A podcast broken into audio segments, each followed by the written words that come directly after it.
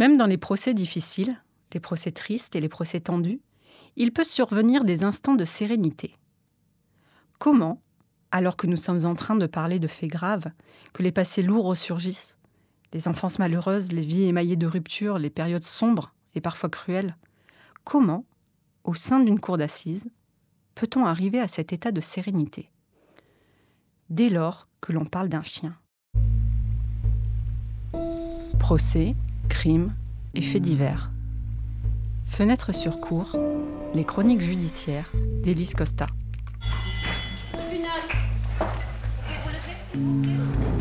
Saison 2.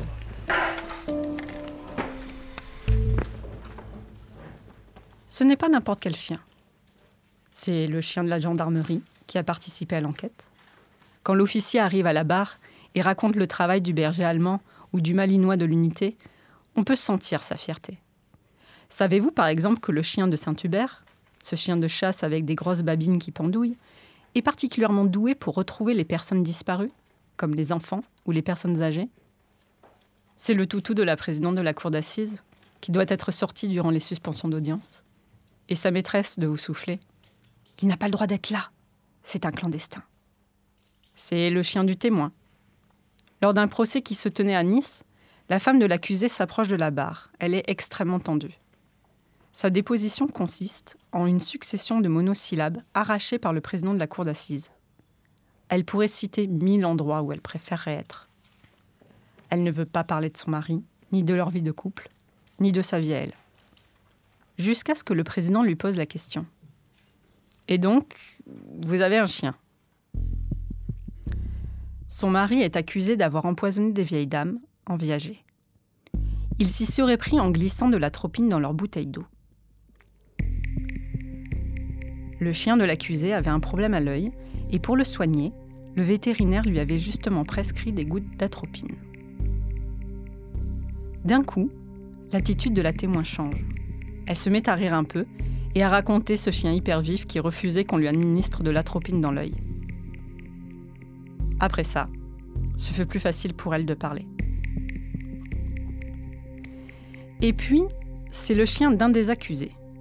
Dans l'affaire du riche Toulousain kidnappé par des vieux braqueurs, dont je vous ai parlé dans l'épisode précédent, il y a une pièce du dossier crucial, un document audio de 3 h 45 minutes durant lesquels les trois ravisseurs enregistrent leur débriefing à l'aide d'un dictaphone. Ils font le point sur leur opération, qu'ils ont intitulée Opération Condor. L'enregistrement est diffusé à la cour d'assises de Bordeaux. C'est un enregistrement assez glaçant, où l'on entend les braqueurs se demander s'il faut ou non relâcher la cible, et donc si la vie d'un homme doit être sauvée. On les entend discuter de l'enlèvement comme d'une entreprise avec retour sur investissement.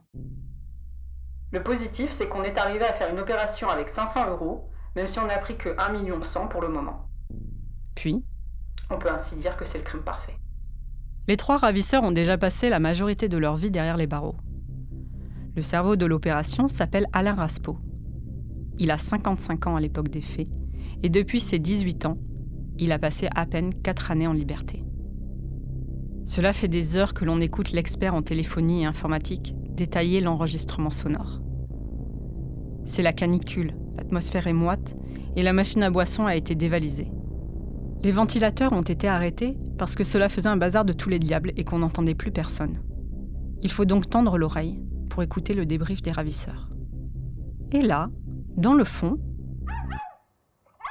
on entend un chien aboyer. C'est Fifi. Fifi est un caniche emmené durant l'opération par l'un des braqueurs le plus violent d'entre eux, à vrai dire. À plusieurs reprises, le cerveau de l'opération réprimande son coéquipier braqueur pour avoir emmené Fifi avec lui. Il faut qu'on soit discret. C'est pour ça, le chien, il aboie. Effectivement, il aboie, ça donne une alerte. Mais parfois, ça a un contre-coup. Les gens, ils se disent, il y a un chien, ça donne des informations aux voisins. Parfois, un autre braqueur regarde le chien et dit d'une voix attendrie. Oh, Fifi, il s'étire les jambes. Mais il faut discuter de la suite de l'opération Condor. Le maître de Fifi dit Par contre, les gars, il y a un hic. À 11h, il faut que je promène le chien. Alors le chef de la bande, à la Raspo, s'énerve un peu. Le chien, il est à deux doigts de les faire repérer avec ses postes pipi. Et puis, Raspo se radoucit et dit On l'adore tous. Il joue son rôle quelque part, mais voilà, c'est. Imagine, on reste sur le carreau. Et lui, il reste dans l'appartement enfermé. C'est. C'est. Qu'est-ce qu'il va devenir, ce chien? Il va mourir de chagrin. Deux mois plus tard, les ravisseurs seront capturés dans leur appartement en Espagne par les sequestros, l'équivalent espagnol du raid. Fifi n'aura pas permis aux braqueurs de sauver leur peau, mais peut-être de sauver la dernière part de bonté qui leur restait. Le maître de Fifi, le plus dur des braqueurs, s'est suicidé en détention, un an plus tard, laissant une lettre disant qu'il regrettait. Alors finalement, c'est lui qui est parti. Et Fifi est toujours là.